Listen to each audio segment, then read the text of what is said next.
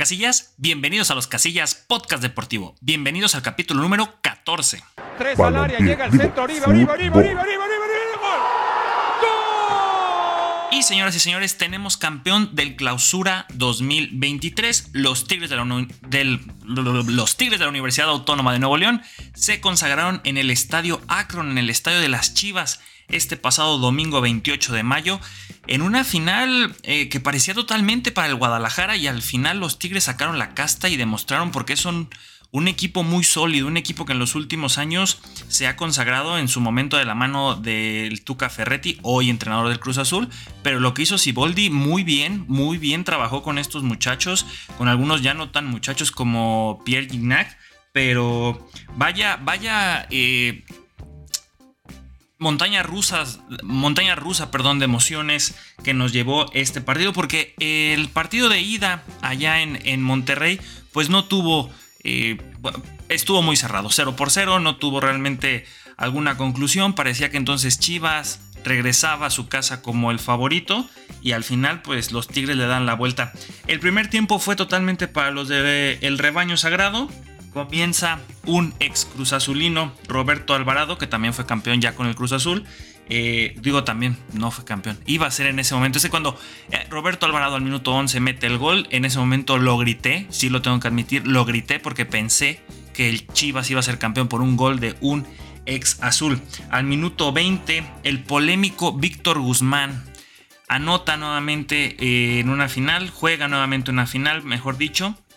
Sigue sin ser considerado para la selección mexicana, está viviendo un gran momento pero por andar de drogo, de acuerdo a diversas fuentes, lo estoy haciendo entre comillas, sé que no me pueden ver si están escuchando este capítulo, pero eh, pues bueno, Víctor Guzmán otra vez presente al minuto 20. Nos vamos al medio tiempo y al regresar hasta el minuto 65 el francés André Pierre Gignac de penal anota eh, el, el gol, el primer golecito para los de la universidad hasta el 71. Otro de esos jugadores, voy a decir polémico en el aspecto de que se esperaba mucho de él y parece que está empezando a cuajar, ya no tan chavito.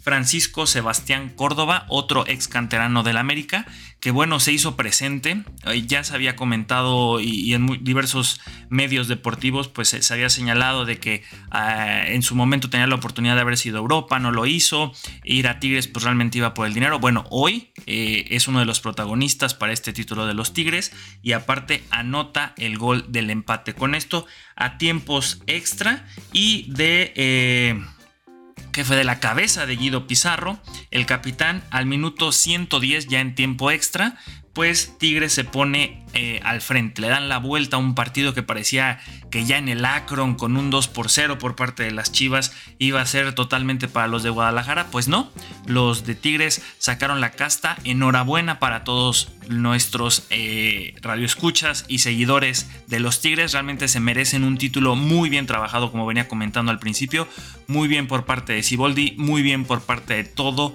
el cuerpo que eh, conforma este, este combinado de fútbol nacional.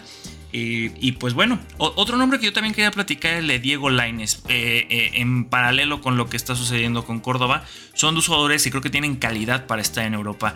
Laines ya lo hizo en su momento y realmente el fútbol mexicano hasta cierto punto le queda chico en el aspecto del desborde, del gambeteo, de las ganas de llevarse al mundo por por las patas, eh, por las bandas en el caso de Laines, pero al momento en que se va a Europa yo creo que ahí tuvo una mala decisión en el caso de Diego Laines al llegar al Betis, intentar estar arropado por Andrés Guardado, pero el nivel que requiere la liga española pues sí necesita un poquito más de pues de experiencia en el viejo continente, algo que funcionó en su momento con Héctor Moreno, en su momento con el Tecatito, con Irving Lozano, eh, ahorita lo estamos viendo con Santi Jiménez, en ligas donde puedan llegar primero a foguearse, esas ligas de transición que igual son más competitivas que el fútbol mexicano, específicamente estoy hablando de la Eredivisie allá en Holanda. Eh, por ahí también se rumoraba que cuando Diego Laines dio ese salto a Europa, el primer club que lo estaba buscando era el Ajax, pero decidió irse al Real Betis, aún a una liga con más reflectores, pero no hubiera estado mal pensar que se hubiera ido al Ajax, que se hubiera forjado. Ahí está el caso también de Edson Álvarez. El otro lateral es este Sánchez, pues él sí parece que no cuajó, que sí fue ahí un muy buen movimiento de su representante y de Televisa. Pero en el caso de los que había mencionado anteriormente, han, se, han consagrado, han, se han hecho de un nombre 9. Y, con eso han saltado equipos importantes. Ahí está el Tecatito en, Portugal, ahora con el Sevilla. Héctor Moreno también saltó a varios equipos, jugó en la Roma, en el Español. Eh, fue campeón con, con el PSV y con Andrés Guardado. Ahorita Edson Álvarez ya está sonando muy fuerte que se va a ir al Borussia Dortmund. Entonces, este salto bien pensado de Europa, no solamente por saltar. Hay casos muy puntuales, casos muy específicos de jugadores como un Chicharito Hernández, que su carrera parece que hubiera sido mejor si hubiera sido al revés, pero bueno, comenzó muy bien, jugó una final de la Champions League de, eh, haciendo dupla con Wayne Rooney. E, es, un caso difícil de poder encontrar con, con, esta logística que tenemos en el fútbol mexicano, entonces hay que irnos por la segura, por esa fórmula que ya eh, eh, se va entendiendo, que se va conociendo. Vámonos primero a ligas como Portugal, como Holanda, que son buenas, son competitivas y después de ahí, cuando ya estén bien consolidados, cuando ya tengan en su currículum años de experiencia en el viejo continente, entonces sí pensar en saltar a una liga más competitiva o a un equipo con más reflectores. Bueno, este era un paréntesis que quería hacer rápido con lo que pasó con Diego Laines. Ojalá que regrese al viejo continente. Para mí, esta es mi opinión. Esto es algo muy personal. Creo que el, paso de Diego Laines en Europa sí fue un fracaso. Y no hay que asustarnos ni enojarnos en decir fracasó. Sí, fracasó. Por ahí leí un, mensaje de un primo en, redes sociales que, que, es mejor intentarlo y fracasar. Sí, eso fue lo que pasó. Lo intentó, fracasó, no le funcionó el proyecto. Ahora, se consolida en Tigres, es campeón con Tigres, es parte a pesar de que sus números son muy bajos, realmente en números individuales de asistencias y de goles, pues no son eh, impresionantes, pero creo que con lo que ha demostrado individualmente hay otros parámetros que se podrían estudiar para pensar, hey, acaba de ser campeón, fue importante en esto, en esto y en esto. Como ven, lo volvemos a mover a Europa. Y sería interesante ver que tuviera una segunda etapa, que fuera más pensada, que fuera buscando un nivel similar al de Tigres, como les digo, ligas portuguesas, eh, la liga portuguesa o la holandesa, y ver si de ahí se puede consolidar. Tenemos que ir pensando en el desarrollo de los muchachos. Él ya tuvo esta experiencia donde lo intentó y falló, ahora hay que intentar que, que vaya este segundo, eh, este segundo intento y que ahora sí se pueda consolidar. Esto lleva tiempo, esto ya tendrán que analizarlo. También la lana que se está metiendo ahorita con los Tigres pues es bastante buena, también es muy cómodo estar en el fútbol mexicano por eso, pero pues hay que pensar que eso puede ser con otros talentos que también que, tenemos. O en el caso de Córdoba, pues también yo creo que no debería de ver con malos ojos en algún momento irse a Europa. Eh, pero bueno, ese es el futuro de lo que pasaría con dos de las figuras de eh, los actuales campeones del Clausura 2023 de la Liga MX. Enhorabuena nuevamente para todos los eh, hermanos Tigres. Lástima para los hermanos Chivas. Creo que hicieron un gran torneo. Lo del partido contra el América fue increíble. Sin embargo, ahora sí recibieron una cucharada de su propia medicina, perdiendo y de qué manera en su casa. Pero fue una final muy entretenida. Este partido me gustó mucho, lo disfruté. A pesar de que no le voy a ninguno de los dos. Pero eh, tengo muchos primos que le van a las chivas, muchos primos que no quieren a las chivas. Eh, no tengo primos que le vayan a tigres, ni familiares, pero eh, por ahí las redes sociales también explotaron, los mensajes en los grupos de primos. Fue una final que, por el simple hecho de tener a Chivas, pues fue, fue interesante. Fórmula 1 otra cosa que fue interesante y que realmente fue un fin de semana triste para los aficionados mexicanos de la Fórmula 1 y no solo de la Fórmula 1, también de la Indy 500. Pato Howard iba en un excelente lugar y faltando que eran 8 vueltas, choca, lástima, lástima. Pero bueno, regresando a la Fórmula 1 con Chequito Pérez, Chequito Bebé, el viejo sabroso, el ministro de Defensa, fue un fin de semana muy malo muy malo. Y otra cosa que voy aprendiendo año con año viendo el Gran Premio de Mónaco es que es la fecha, uh, sí, es, la cita del calendario de la Fórmula 1 más aburrida que hay. Sinceramente, es que todo el glamour, todo lo que engloba la Fórmula 1 en el Gran Premio de Mónaco es eso, las estrellas, el principado, los casinos, eh, que es un circuito callejero, pero es sumamente angosto pero también es una de las tres eh, joyas de la corona del automovilismo junto con la Indy 500 y las 24 horas de Le Mans. Todo eso, tal vez por la parte histórica, eh, es lo que le da renombre a este gran premio. Pero para ser sincero, hablando de espectáculo, es muy aburrido. Todo lo importante sucede, bueno, durante las prácticas, pero realmente lo importante sucede el sábado durante la clasificación.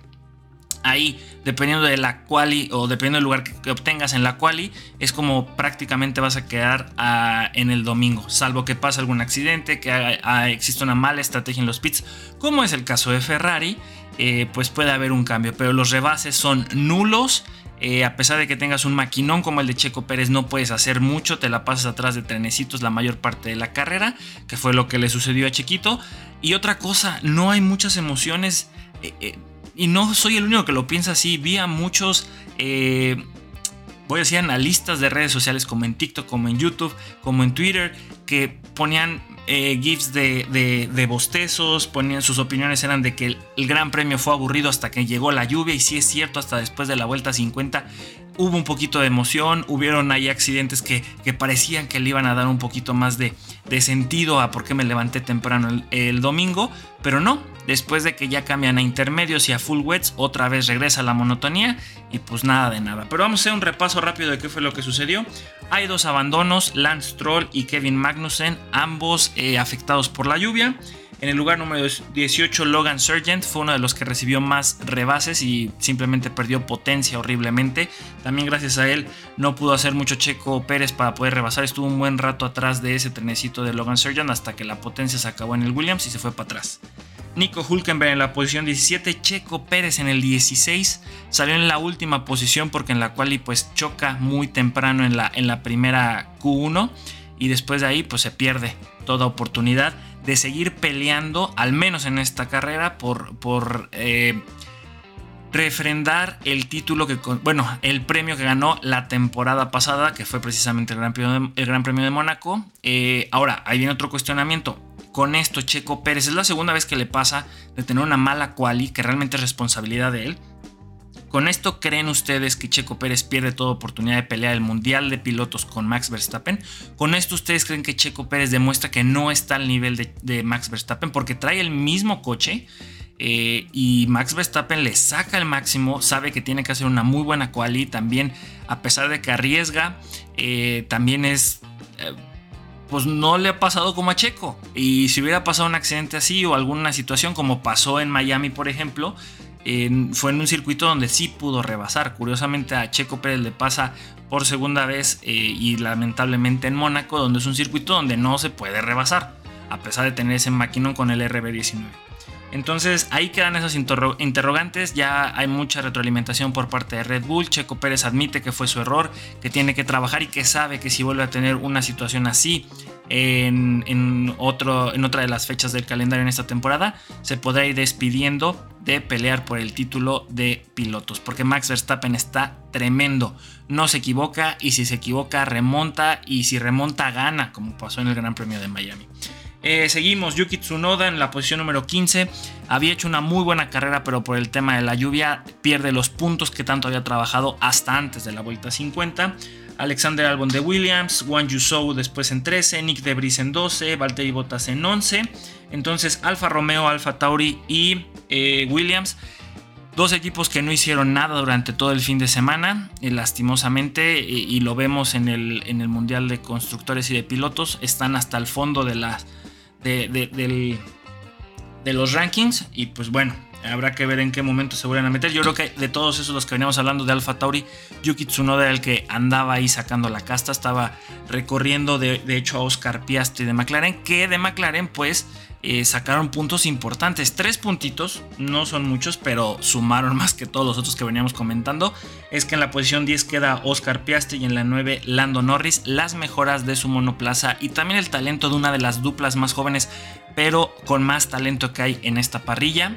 Eh, empiezan a volverse pues tema, ¿no? Al menos de que estamos platicando de que están sumando puntos, de que no hay abandonos, de que se les ve que tienen, pues son más constantes, eso es lo importante. Entonces, en este gran premio pues, sacan dentro de lo que cabe y con la situación de la lluvia a sensaciones positivas, así también lo comentaron en sus redes sociales.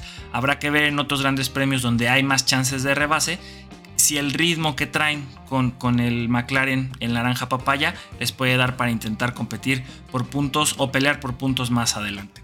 Posición número 8, Carlos Sainz, que fue parte de eh, esas consecuencias de tener a un equipo de ingenieros hay que decirlo, bastante malitos con Ferrari. Tienen todo el presupuesto, toda la historia, un grandísimo eh, monoplaza. Eh, tienen todo, pero parece que los ingenieros solitos se sabotean. Yo no sé qué les pasa a los italianos. Pierre Gasly se mete ahí entre los dos Ferrari en la posición número 7. Charles Leclerc en sexto lugar también. Eh, malas decisiones desde la clasificación. Había terminado en la posición número 3, pero por no haber permitido a Lando Norris hacer su vuelta rápida en esa Q3, un, un despiste, una distracción de parte de sus ingenieros que no le avisan que se tiene que quitar, cuesta que lo penalicen con tres posiciones y sale en la posición 6 y en ese lugar queda. Después en el lugar número 5, George Russell, Lewis Hamilton en la cuarta posición y entrando en el podium, lugar número 3, Esteban Ocon de Alpine. Un aplauso para Alpine, realmente después de lo que sucedió en Australia, yo creo que sigo diciendo, Alpine realmente ha resurgido de las cenizas después de haberse dado en la torre ellos dos solitos.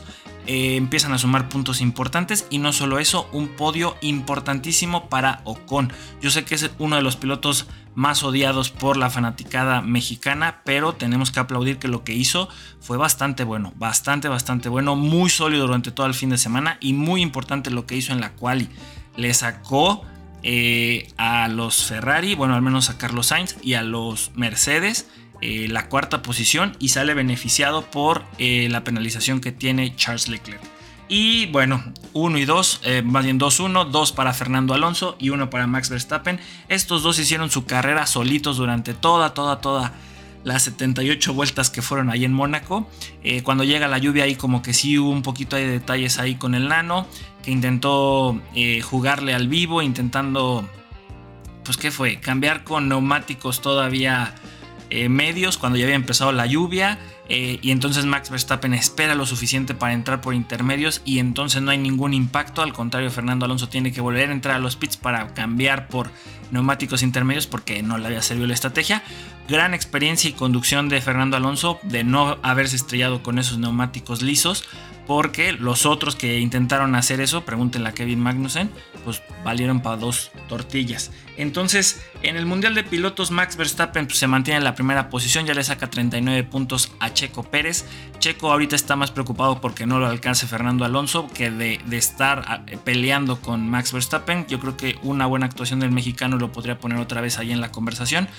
Eh, faltan muchas fechas, creo que faltan 16 todavía. O sea, esto recién está comenzando, tampoco hay que tirar la toalla y hay que pelear hasta el final. Uno nunca sabe lo que puede pasar, sobre todo cuando tienes las herramientas y los mismos recursos que tiene tu competidor pues, más cercano, que en este caso es Verstappen.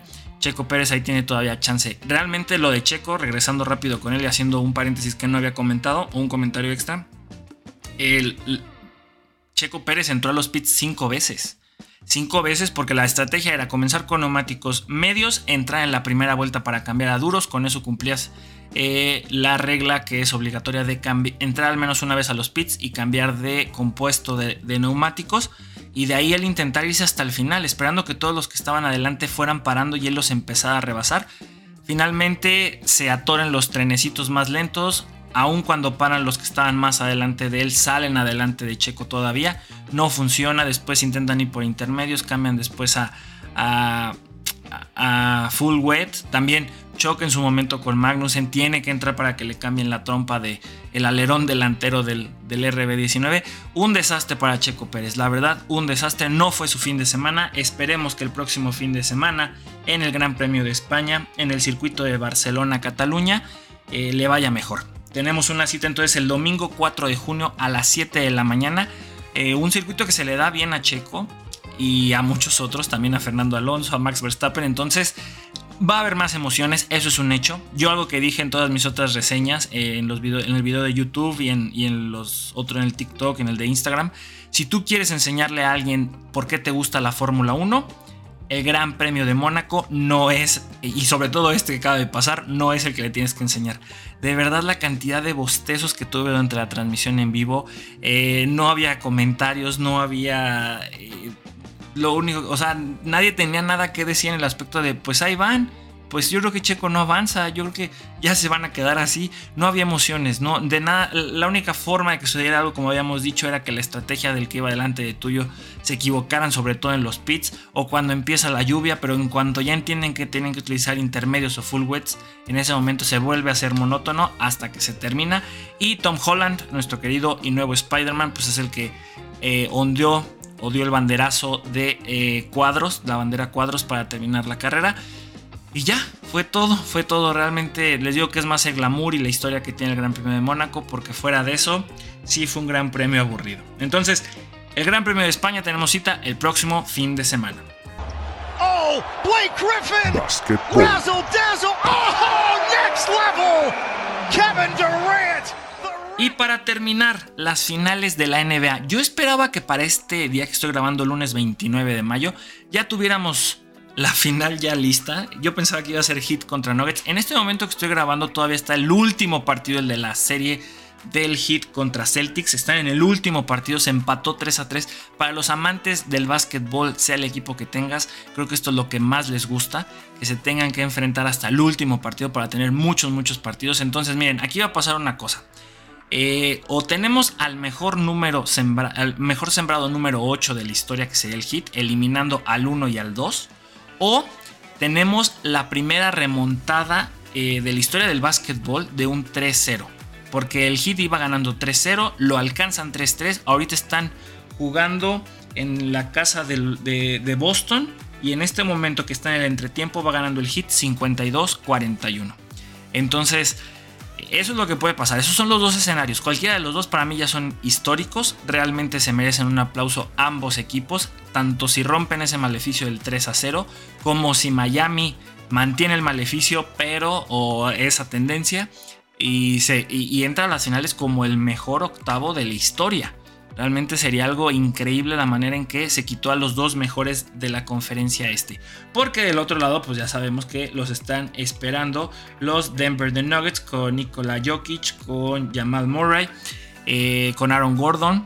Para mí ellos son los favoritos, independientemente de que pase Boston, que también es otro de los grandes favoritos, pero estamos hablando de tres partidos más en el físico, en el kilometraje de los jugadores de quien gane, tanto del Heat como de Boston. Y pues deben estar bastante descansados los del Denver Nuggets. Yo creo que los primeros partidos deberían ser para, para Denver contra quien se tenga que enfrentar simplemente por el tema del descanso. Ya cuando empiecen a acumular cansancio, eh, entonces ya podríamos ver algo más competitivo por parte del que gane de la conferencia este. Entonces, para cuando estén escuchando este capítulo ya sabrán ustedes quién será la final. Ya hablaremos de ella la próxima semana. Eh, y, tendremos que platicar más de la NBA que ya se nos acabó, ya se nos acabó. Y espero para la próxima semana traer más información, ya también hablando un poquito de la tendencia de la WNBA. También podemos platicar acerca de algunas de sus figuras. Yo aquí tengo un Bubblehead de Candace Parker. En su momento ahí estaba con las Sparks de LA, después se fue a Chicago, ahorita está en Las Vegas. Grandísima, grandísima jugadora. Bueno, regresando a la NBA, nada más una noticia, un rumor. Eh, por ahí se está platicando de que Trey Young está en los planes de los Lakers, de mis queridos Lakers de toda la vida. Se pinta complicado, sobre todo por el ego que tiene el muchacho. En Atlanta parece que ya no lo quieren. También se habla de que Kyrie Irving podría llegar a los Lakers. El tema es la masa salarial y cualquiera de esos dos movimientos sacrificaría a Reeves y a Hachimura, dos de los jóvenes que demostraron grandísimo talento y que no solo gustaron a la afición, sino que dieron resultados y también gustó a muchos directivos y al entrenador de los Lakers. El detalle es que otros están pujando y están presionando para traer a otra estrella para hacer un Big Three y eh, convencer a LeBron James de que se quede un año más para terminar su contrato de 53 tantos millones de dólares. Eh, que es opcional para el jugador. O sea, todavía LeBron podría decir, saben que no lo quiero, y me retiro. O lo hacemos y me espero a que Bronny decida a qué equipo se va a ir y a ese equipo voy a llegar, aunque sea jugando por el salario mínimo, que no creo que vaya a hacer eso. Pero si se vaya a ese equipo. Eh, rápido, se me ha platicado se me ha pasado platicarles un detalle de la Liga MX y es lo del tema del repechaje, del play-in en la Liga MX. ¿Qué opinan sobre eso? No hay repechaje, sino que se cambia totalmente al formato play-in que es el que tiene ahorita la NBA. A ver, la NBA había copiado el repechaje de, de el béisbol y le había puesto algunas cositas ahí medio creativas. Porque muchos hacían el chiste de que les había gustado tanto el repechaje en la Liga MX que lo había copiado, pues no es más que nada eh, el wild card que se llama del béisbol de la NFL. Pero ahora sí la Liga MX así descaradamente copia el play-in de la NBA. Entonces, van a pasar directamente seis equipos, lo mismo que pasa en la NBA, pero pues usted no lo entiende, aquí se lo explico rápido. Pasan seis equipos directos ya a, los playoffs, en este caso la liguilla aquí en México. Y el 6 y el 7 se van a enfrentar. El que gane de ese partido pasa, el, perdón, el 7 y el 8. El 7 y el 8 se enfrentan. El que gane ese partido se clasifica como 7. Y se va a enfrentar el 9 y el 10. El que gane del 9 y el 10 se va a enfrentar del que pierda del 7 y el 8. Ah, entonces hagamos de cuenta que el 7 y el 8 se enfrentan, gana el 7, el 7 pasa de 7. Y el 9 y el 10 se enfrentan y digamos que gana el 9, entonces se enfrenta el 8 y el 9. El que gane de ese partido se clasifica de 8, entonces digamos que el 9 le gana al 8, entonces clasifica el 9 y se va el 8. Y así ya queda la liguilla. Estaría bien hasta cierto punto si se respetan las llaves, porque aquí en México les da mucho porque si si el que estaba sembrado 1 pierde, entonces el que está 2 sube a ser el sembrado número 1. Entonces como ya le perdiste las llaves aquí, siempre benefician al que clasificó más arriba. Y está bien esa parte de, bueno, beneficias al que hizo más puntos durante la liga, sí, pero también es un relajo luego poder entender eso porque tú no sabes contra quién te tienes que preparar o, o, contra quién será el rival hasta que terminen todos los duelos para entender cómo se va a acomodar nuevamente la llave. Yo opinaría que eso debería ser. No sé si eso se habrá acordado para los siguientes torneos, pero me imagino que no, porque aquí siempre es beneficiar a los que quedaron más arriba, ¿no?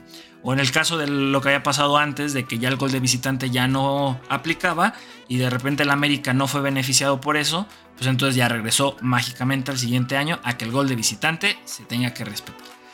Ah, perdón, no, no el gol de visitante, sino la posición en tabla. Si había eh, tema de empates, se tenía que respetar. Eso es lo que había beneficiado al América. En fin, esos son los cambios que están en la Liga MX que, le copian a la NBA, el play-in. Y como les venía diciendo, eh, la próxima semana ya tendremos la final y ya habrán pasado algunos partidos de la final de la NBA. Esto se nos está terminando, pero también hay otros eventos que van comenzando. Gente, espero que les haya gustado el capítulo del día de hoy. Espero que hayan disfrutado todos estos eventos como yo lo hice este fin de semana y lo sigo disfrutando. Déjenme saber en redes sociales qué les ha parecido el capítulo, cómo van sus equipos, cómo terminaron las ligas, porque también ya terminó eh, creo que ya terminó la Premier League, si no la próxima semana ya termina. La liga ya te va a terminar, ya fue el último partido allá en España eh, del Barcelona en el Camp Nou. Se despidió Sergio Busquets, se despidió Jordi Alba. Y así se van terminando ya las ligas y ya hay campeones por todos lados. Eh, y como les vengo diciendo, síganos en nuestras redes sociales como los Casillas Oficial en TikTok, Facebook, Instagram, YouTube y los Casillas F1 para el contenido en TikTok de la Fórmula 1 específicamente. Ahí hay más contenido, solamente es contenido que estoy haciendo ahí para TikTok y espero que nos sigan acompañando. Gente, como dice alguien que quiero mucho, que acaba de cumplir años, huelegas, fuga, vámonos.